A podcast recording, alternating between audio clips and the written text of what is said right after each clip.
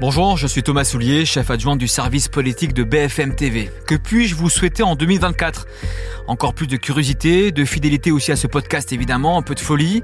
Emmanuel Macron, lui, vous a fait ses vœux. Il vous promet détermination et fierté française, rien que ça. Dans quel état d'esprit est le chef de l'État en ce début d'année? Jeux olympiques, européennes, remaniement, quelle est sa stratégie? Et quelles sont les stratégies de ses opposants? Avec une grande partie des reporters politiques de BFM TV, on vous dévoile les enjeux de cette nouvelle année, l'année de tous les dangers. 2024, en 24 minutes chrono, bienvenue dans le service politique.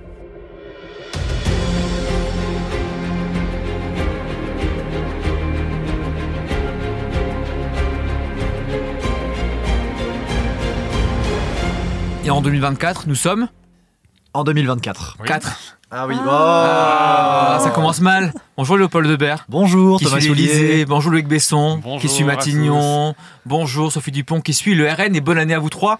Bonne année Thomas. année. On s'est quitté mi-2023. On était un petit peu fatigués. Ah, légèrement. Légèrement. Ça va mieux ou ça va pas mieux Ça va mieux. Bon, Thérapie de groupe. ça, ça va mieux.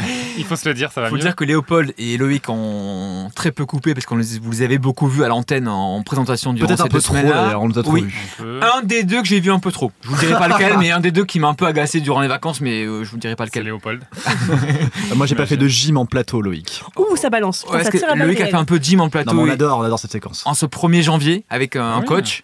Comme, comme, euh, comme tout le monde devrait le faire. Ouais. Je, donne- je donne euh, Tu bon exemple. Je donne ta personne, c'est bien. la voix, C'est très bien. C'était lundi 1er Loïc. janvier à midi et demi pour ceux qui n'ont pas vu et qui Le voudraient replay sur revoir la séquence. Et Sophie, toi, tu as passé de bonnes vacances? Ouais. Malade. Voilà, moi aussi. Voilà. Donc, euh, on ça, va c'est pas. ça, Non, mais fait, par on l'a contre, du bon en pied, un peu là, 2023. c'est déprimant comme les deux podcasts. Je voulais commencer par ça. Ça, ça allait mal, ça va mieux maintenant. Euh, Qu'est-ce que je peux vous souhaiter pour 2024, tous les trois? Oh là, cette on n'avait pas préparé cette question. Bah écoute, euh, On a un âge où on ne se souhaite plus grand chose en réalité. La, la santé. La euh, le passion, moi, je vais bonheur, dire. Ah, la passion, pas Mais mal. oui, la passion sur tous les terrains et notamment Oh. Des euh, belles surprises. en politique. Bah oui, parce qu'on va en parler, mais l'année elle va être pleine de surprises. Très, très chargé. Et Sophie, on te souhaite quoi Bah, euh, D'être moins de malade, non, Ouais, euh, d'être moins malade, allez. Ouais, Ouais. T'as fait le Covid là, c'est bon, on va pas le refaire. ouais. euh, Voilà, une Ouais, deuxième exactement. fois. Euh, alors, cette année commence par un faux départ, Léopold. Oui. Euh, parce que nous sommes là, on enregistre, nous sommes le mardi euh, 2 janvier à 11h47. Précisons que nous sommes dans un sauna. Oui, fait très très chaud, j'avoue que c'est. c'est Toute la- petite pièce. C'est pas la fièvre, on est d'accord, c'est Non, non, non, c'est très chaud. depuis que je vous ai euh, retrouvé que c'est très chaud. La bouillotte. Euh, et donc demain, Léopold, Oui. mercredi, on aurait dû euh, couvrir un conseil des Bah ministres, oui. le premier de la rentrée, et finalement, Eh ben finalement, il n'y en aura pas. Euh, le C'était faux euh, départ de 2024. Et oui, et pour avoir parlé à quelques ministres, euh, deux, trois, trois précisément, ils sont tous surpris parce que ce qui s'est passé, c'est qu'ils ont reçu euh, le soir du 31 un mail, en tout cas des conseillers, en disant mais il n'y aura pas de conseil des ministres le Il- premier il mercredi de janvier. ça, ils avaient été convoqués pour. Oui, voilà. et puis c'est une tradition que le premier mercredi de janvier, en tout cas, il y ait ce conseil des ministres. Là, ça surprend un peu tout le monde, d'autant qu'il n'y a à ce moment, au moment où on parle, aucune explication. Ils en ont pas non plus? Quand tu leur demandes, ils disent quoi? Euh, ils disent on est surpris, on attend de voir, mais évidemment il y a le mot remaniement qui revient dans la Ouais. tête de tout le monde, euh, un peu comme une épée de Damoclès en disant et si, et si euh, Emmanuel Macron prenait tout le monde de court et dans les prochaines heures décidait de remanier son équipe avec cette petite phrase qu'on avait notée d'ailleurs pendant les vœux où Ouais. il remercie euh, sa première ministre et son gouvernement euh, avec deux sens, remercier, euh, bah, on remercie chaleureusement ou alors on remercie de manière un peu plus froide en disant au revoir.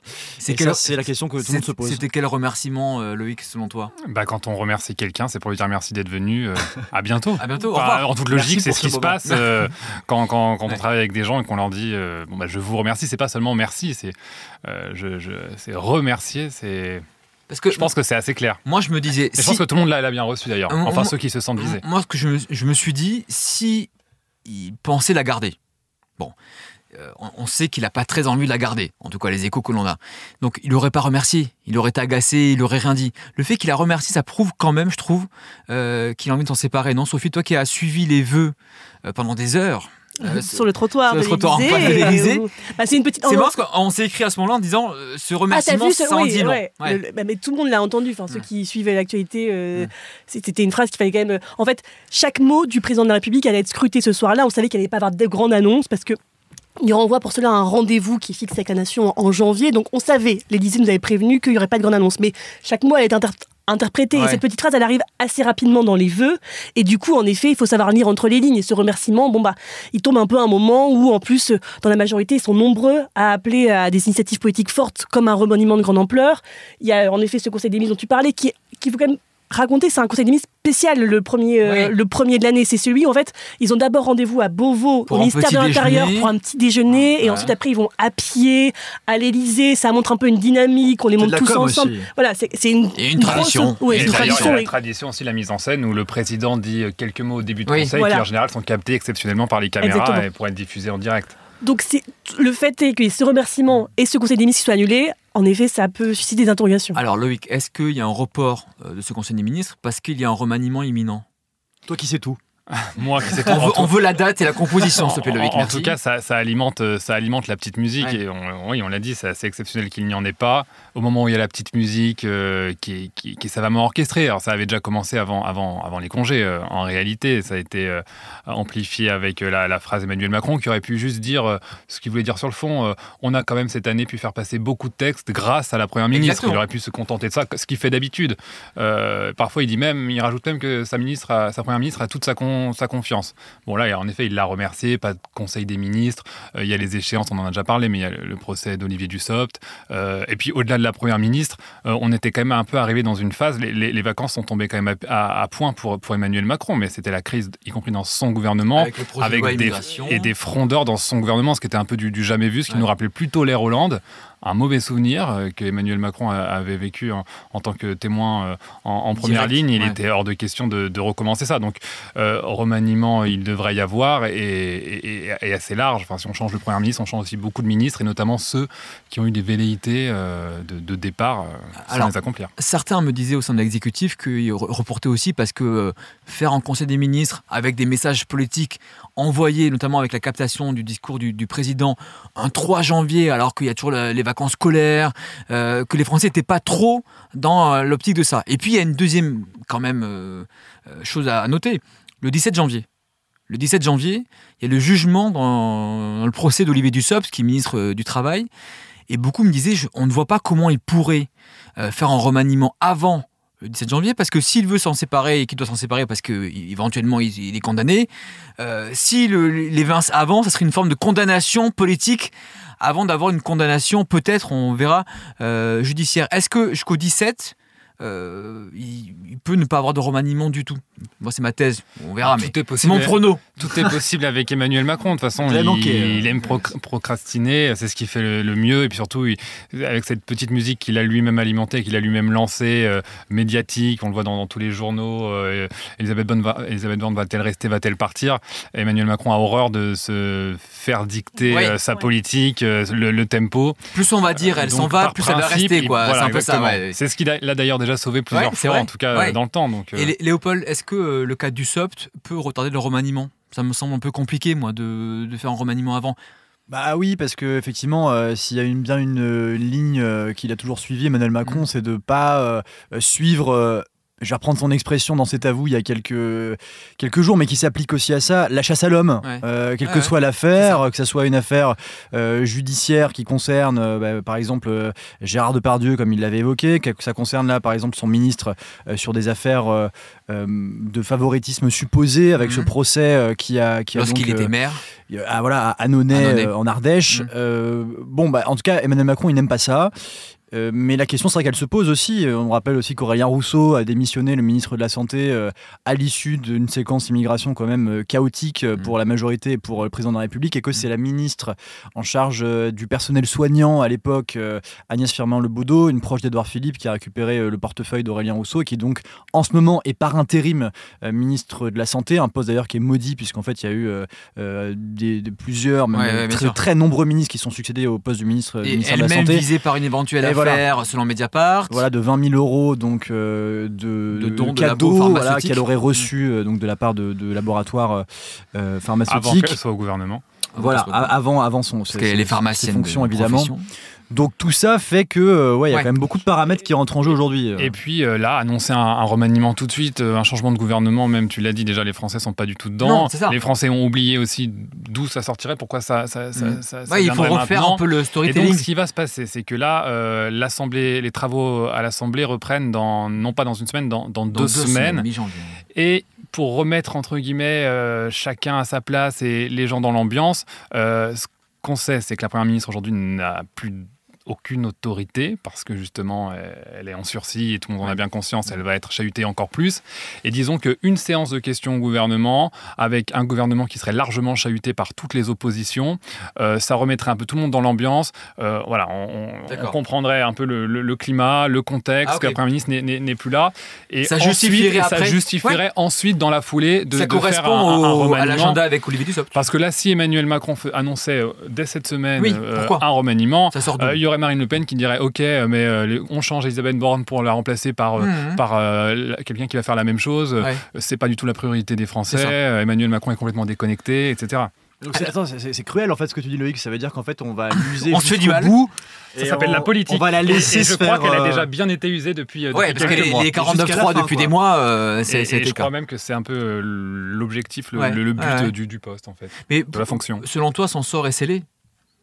Son sort est scellé. Après, serait c'est une surprenant qu'elle reste, en gros, c'est ça Après, c'est facile de dire parce que le sort d'un Premier ministre est toujours scellé. Il va Oui. toujours partir à un moment. Oui, mais là, c'est la- question là, de- tu de sens qu'il y a une euh, Oui, oui, oui, oui, oui, même, même à Matignon. Même à Matignon, Oui. euh, et là, ils ont compris que cette fois, euh, ils pourraient difficilement la sauver. Alors, elle essaie toujours, elle, elle s'accroche, mais enfin bon, là, elle a quand même eu un dernier coup de poignard avec, on disait, euh, Ouais. cette petite petite phrase, phrase. du remerciement dans les vœux. Et puis, encore une fois, ce qu'il avait sauvé au moment des retraites, quand on pensait beaucoup, il y avait eu des paris hein, dans le service politique, il faut se dire les choses. Ouais. Je je serais pas cruel, je dirais pas qui avait. On l'a fait. Euh, On, voté pourquoi D'ailleurs, je ne l'a le fait sais lors de même ce plus. podcast. Mais beaucoup pensaient qu'elle allait partir Ouais. après la, la crise des retraites, qu'Emmanuel prendrait, Emmanuel Macron prendrait son temps, mais qui finirait par, euh, par euh, Oui, il la- appelle la Emmanuel. c'est comme ça.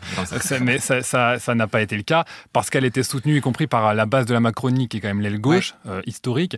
Et aujourd'hui, avec le texte immigration, euh, elle a été lâchée par son aile gauche, les, seuls, les derniers qui les soutenaient. Donc, euh, elle n'a plus vraiment de raison de rester. Alors, premier rendez-vous sûrement de l'année, le remaniement, nous verrons au mois de janvier, après le 17 ou pas. Ensuite, il y a beaucoup de rendez-vous un peu patriotiques lors de ce lors de 2024. Alors, les commémorations de débarquement le 6 juin, les Jeux Olympiques le 26 juillet, Notre-Dame de Paris qui va rouvrir euh, euh, le 8 décembre. Alors, lors de ces vœux que tu as suivis, Sophie, il a beaucoup parlé de ces rendez-vous, les fiertés françaises, le millésime, euh, euh, tous ces termes-là un peu euh, macronistes. Mais à part cela, euh, on n'a pas appris grand-chose euh, durant euh, ces vœux. On avait même la sensation, je ne sais pas si tu as eu la même, qu'il ne savait pas trop où il allait Mm. durant 2024, non? Bah, c'était les vœux déjà faut, en 7 ans. Donc Emmanuel, Emmanuel Macron a fait cet exercice tu vois, depuis 7 ans. C'était les vœux les plus courts. Oui. Et en effet, il avait promis à la fin d'année, euh, quand il a fait une longue interview euh, sur France 5 pendant deux heures, un nouveau cap. Et ce nouveau cap, en fait, il n'est pas vraiment dessiné dans ses vœux, qui ça. étaient en effet euh, assez courts et puis sans, ouais, sans cap. Mais euh, il y, a, il y a un grand rendez-vous qui va être fixé, pour, qui est fixé par lui. C'est un rendez-vous avec la nation en janvier. Et même ce rendez-vous-là, donc après les 100 jours d'apaisement, après euh, l'initiative politique d'ampleur, donc c'est rendez-vous avec la nation. Et même ce, ce rendez-vous-là, les contours sont encore très flous. Évasifs, euh, on n'en sait toujours pas plus, on ne sait même Bah rien de ce que, mais ce que va être Honnêt- ce Honnêtement, l'effet, il est quand même terrible. Enfin, on parle de choses sérieuses, on parle de politique en pleine crise avec des difficultés pour les Français. Là, on a l'impression qu'on a la Starac ou qu'on fait le teasing pour quand reviendra le Ouais. Secret Story. Quoi. Euh, on parle quand même On de politique combien, et, et le un, teasing. deux pour qui Bah, le teasing sur Un le pour le CNR, teasing, deux sur pour le les- teasing. Euh, vous allez voir ce que vous allez voir. On va faire une initiative de grande ampleur et puis je le redis deux semaines après, euh, sans donner plus de détails. Je, je vois il pas quel avait déjà fait, souvenez-vous, euh, souvenez-vous, au début août, euh, il avait dit il y aura une IPA, donc initiative politique d'ampleur, on ne sait pas quoi, ça va durer trois semaines de flottement. Et puis finalement, il avait annoncé euh, fin août, ça serait les rencontres de Saint-Denis, qui depuis. euh, bon, Bah, il y en a eu trois, voilà, dont la dernière dernière. avec moins les LR toi- et toi, euh, Léopold, quel moins le PS. Quoi, Toi, ouais. Léopold, qui suis l'Élysée, quand tu demandes à l'Élysée, euh, ça va être quoi Apparemment, ce n'est pas ce rendez-vous avec la nation, mais ces rendez-vous avec la nation.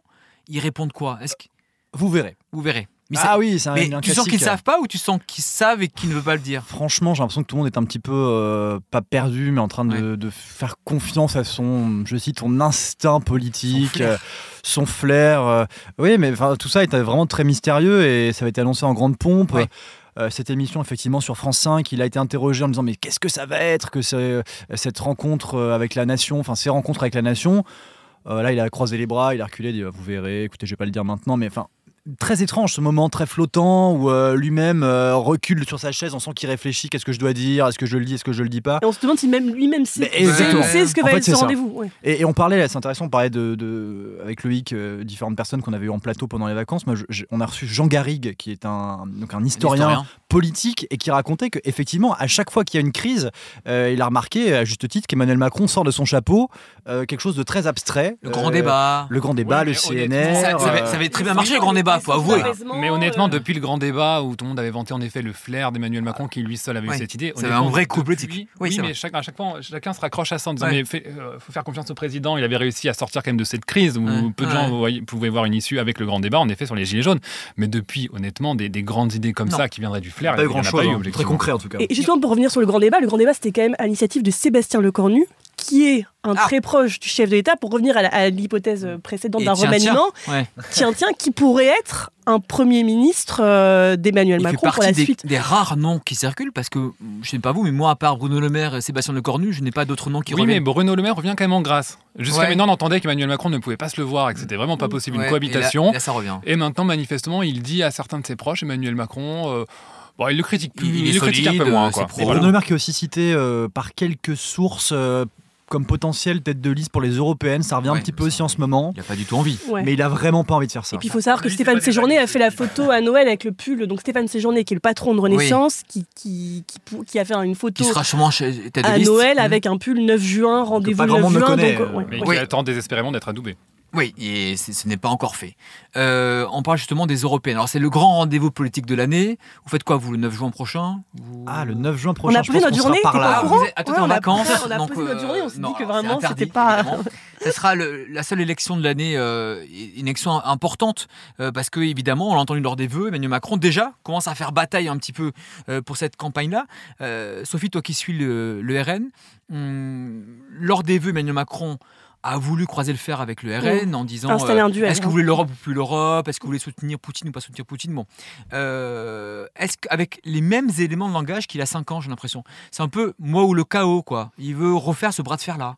Mais en fait, les- dans, les, dans les deux côtés, on installe le brin de fer avec, avec l'autre. En fait, Euh, Oui, côté ça. Jordan Bardella, c'est la mission de Jordan Bardella, c'est d'arriver absolument devant la liste de la majorité présidentielle. Lors de ses vœux aussi. euh, Lors de ses vœux, et en fait, on, a on avait un peu l'impression qu'Emmanuel Macron répondait aux vœux de Jordan Bardella, qui lui aussi était un peu avec ses dichotomies euh, dans ses vœux sur, Ouais. euh, par rapport aux élections euh, européennes. Et donc, en gros, côté RN, l'ambition, c'est d'arriver devant, comme c'était le cas en 2019. Ils étaient arrivés euh, 0,9 points devant. Là, l'ambition, c'est exactement la même. Et en coulisses, Et on, pensait à dit- l'époque, Sophie, pardon, que l'écart serait beaucoup plus important. Exactement. Et finalement, Alice de Nathalie. Loiseau a réussi Exactement. à resserrer un peu le. Donc là, l'ambition, c'est d'arriver devant. Et Ouais. même en coulisses, on nous dit que l'ambition, c'est d'atteindre 30%. Ça Ouais. serait pour eux, là, à ce moment-là, une victoire. Euh, Jordan Bardella s'est satisfait euh, de ces, de ces sondages qui donnent en effet euh, une forte avance À au 30, RN à 30%, justement. mais en même temps, il dit on sait jamais, les sondages, c'est toujours flatteur, mais bon. Et puis, euh, Jordan Bardella est en campagne depuis longtemps maintenant, alors que la Macronie n'a pas commencé sa campagne. Et entre guillemets, c'est en- c'est c'est Emmanuel Macron qui a lancé la campagne en quelque C'est- sorte, euh, oui, comme ça avait été le cas il y a 5 ans déjà. C'est Il- c'est il a lui fait- la, vraie fait tête de liste. Il a fait de la pub. Mais en fait, les deux installent vraiment, on a vu là dans les vœux d'Emmanuel Macron qu'il Ouais. a installé vraiment un tête-à-tête avec Ouais. le RN. Ouais. Et côté Bardella, euh, c'est exactement pareil. Donc ça sera vraiment un duel entre le RN et la majorité présidentielle. Reste à savoir si, comme en 2019, l'écart va en fait être un peu plus petit Voilà, que ce parfois, qui il y est a euh, des 12 points d'écart hein, ouais. Mais Léopold, j'ai du mal à comprendre la stratégie. Au vu des sondages et au vu de l'éventuelle raclée de la Macronie en juin prochain, pourquoi le président, lui, va vouloir euh, apparaître comme le chef de file officieux de cette campagne-là qui pourrait, euh, à la fin, être un échec Bah, parce que peut-être euh, l'incarnation, euh, voilà, on l'a dit, il y a une tête de liste qui va être nommée. euh, si c'est Stéphane Séjourné, sans lui faire offense, euh, bon, bah, pas grand monde ne le connaît. Je pense qu'on prend une photo, on va dans la rue, on montre qui est cette personne. Je pense pas qu'il y ait grand monde qui nous dise Mm. c'est Stéphane Séjourné, le patron de Renaissance. Euh, donc, euh, À la fin, Nathalie Loiseau n'était pas connue non plus. oui, bah, c'est peut-être d'ailleurs ce qui lui a coûté aussi cher oui, à un mais moment donné. finalement, elle n'a hein. pas fait un score. euh, Et c'est ce qu'on dit ridicule. côté ORN, c'est ce qu'on Oui. dit. C'est Stéphane Séjourné, c'est qui Oui. Bah oui, mais elle est quand même arrivée deuxième, elle n'est pas arrivée première euh, Ouais. sur une échéance euh, super importante et euh, il a fallu rattraper le truc. Donc peut-être qu'Emmanuel Macron sent aussi ce qui peut, euh, la tempête qui peut commencer à se Ouais. déchaîner. Il voit les sondages évidemment. euh, Sophie disait peut-être 30% pour, euh, pour le RN. Donc oui, il y a un Ouais, enjeu à d'incarnation. prendre des coups. Quitte à Quitte prendre à des être coups. le responsable de l'échec de cette campagne-là aussi. Oui, en même temps, il a peut-être pas envie de se prendre sur la tête un, un échec trop grand. Moi, ce qui me Ouais. surprend vraiment, c'est qu'avant les vacances, on a discuté Ouais. avec euh, un, un proche d'Emmanuel Macron qui nous disait. On va pas y aller maintenant parce que quand même les Français sont pas du tout dans cette phase-là. Euh, ça n'intéresse pas les Français pour l'instant. On ira tardivement. Bah oui, mais il faudra pas se plaindre à la fin si jamais, euh, effectivement, Mmh. euh, les attentes sont pas à la hauteur, en tout cas du, du camp du, du président, parce que c'est quand même très surprenant. On est en année électorale que ben, on se mobilise pas en amont et qu'on attend le dernier moment, alors que le principal concurrent, lui, a déjà sorti toutes ses armes. Et, Surtout que euh, l'Europe est dans l'ADN de la c'est Macronie. quand même très étonnant. Et Sophie, on, donc on a fait le point sur Emmanuel Macron, Elisabeth Borne, le RN. Après cette année plutôt réussie politiquement, il n'y a pas eu de, de faute politique majeure. Euh, ils attendent quoi de 2024 Ils attendent de dire une forme de consécration, de poursuite, où ils se disent on est tellement haut qu'il y a un risque quand même euh, de baisser en 2024. Bah, Marine Le Pen, dans ses vœux, alors elle dit euh, c'est avec beaucoup de satisfaction que je, que, je, que je tourne la page de cette année, c'est avec le cœur euh, empli d'optimisme que je vais commencer euh, 2024, même réjouissance du côté de Jordan Bardella. Pour eux, cette année, elle a été euh, un peu une consécration. Il y a eu Mm. des coups politiques à l'Assemblée, euh, ils ont surpris jusqu'au dernier moment avec le projet de loi immigration, mais il y a quand même trois défis pour moi qui vont se présenter euh, pour le RN, c'est que Marine Le Pen, elle va vouloir continuer sa stratégie de normalisation, qui a quand même été assez avancée cette année, notamment avec sa participation à la marche contre euh, l'antisémitisme. Elle va vouloir continuer cette stratégie, elle va vouloir continuer son travail à l'Assemblée, avec pour l'instant des troupes qui votent tous Mm. d'un seul homme, où il n'y a pas euh, de dispersion de voix comme on a pu le voir euh, à gauche ou au sein de la majorité, et surtout chez les républicains.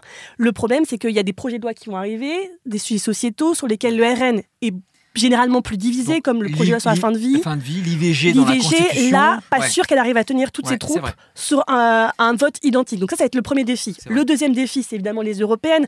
Ils ont tous dit en coulisses qu'ils voulaient atteindre 30%. Si c'est pas le cas, si l'écart est moindre, ça sera une défaite et ils devront euh, l'assumer en fait, parce que 25% serait une défaite. Quoi, alors Exactement. bon. Alors que il serait, il serait en Ouais. tête. Donc finalement, euh, attention à ce qu'il commence à dire parce qu'il voit les sondages flatteurs. Donc regardons le score le 9 juin euh, au soir.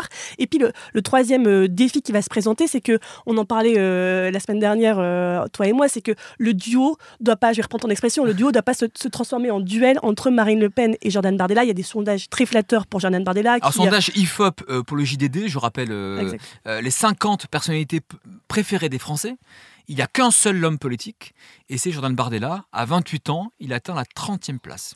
Et donc, est-ce que tous ces sondages-là qui apparaissent, s'il fait un très bon score aux européennes, ça pourrait pas lui faire prendre encore un peu plus euh, de confiance et euh, l'envie de dépasser un peu le maître qui est Marine Le Pen? Jordan Bardella, il va sortir une autobiographie, sa Mhm. première autobiographie, juste après les européennes. Pour l'instant, on n'en sait rien. On sait Ah, pas juste qui- après On Ok. sait pas qui, euh, quel est le titre, mais on sait juste qu'il la sortira après. Donc, il a- il va y avoir ce, ce, ce- ce- ce- ce truc-là aussi. Marine Le Pen, Mhm. elle a, elle a- elle a- elle a parlé euh, en- à cette fin d'année, elle a installé un, un duo avec euh, Bardella pour essayer de le cornériser un petit peu. En gros, à moi l'Élysée, à Jordan Bardella Matignon. Oui, Mais- en gros, Coco, c'est toi Matignon. Exactement, c'est moi, mais, mais est-ce que tout ça va réussir à rester? Est-ce que le- la complémentarité des deux va réussir euh, Ah, à rester? C'est un vrai Surtout défi. que en 2024, il y a un rendez-vous judiciaire, c'est que Marine Le Pen, à l'automne, elle sera devant le tribunal correctionnel avec son père qui aura 96 ans à ce moment-là. Jordan Bardella, lui, n'est pas devant le tribunal correctionnel. C'est pour la- les, les affaires de le soupçon d'emploi fictif au Parlement européen. Et du coup, Elle peut être inéligible. exactement. Et d'ailleurs, ils vont vraiment regarder scrupuleusement en février. En février, il y, a- il y a le jugement sur l'affaire pour le Modem. pour François Bayrou et ils vont vra- vraiment regarder cette décision parce qu'elle pourra donner un peu une... Oui, un avant-goût Oui, pour leur c'est- décision. C'est la même affaire, donc. euh, Exactement. Loïc. Non, je veux juste rajouter, euh, il y a l'autobiographie qui se prépare de, de Jordan Bardella pour après les européennes. Et je pense que ça va aussi devenir un sujet quand même, la, la guéguerre interne, c'est que Jordan Bardella, et c'est pas anodin, euh, va aussi faire Ambition Intime avec Karine Le Marchand, Oui, qui est une émission en général où on met les grosses têtes de liste. Et ça sera pas une ambition intime avec les têtes de liste des européennes Non, dans le cadre d'une campagne. Ça sera pour après les européennes aussi. Pourquoi Jordan Bardella à ce moment-là, alors qu'il n'y aura plus les- la campagne Bien sûr.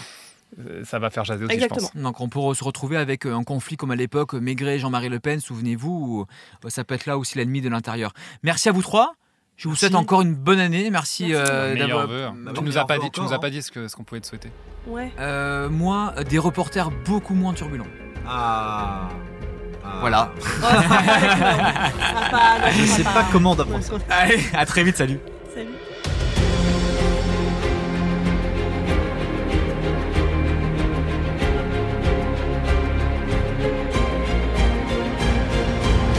Voilà pour ce premier numéro du service politique de 2024.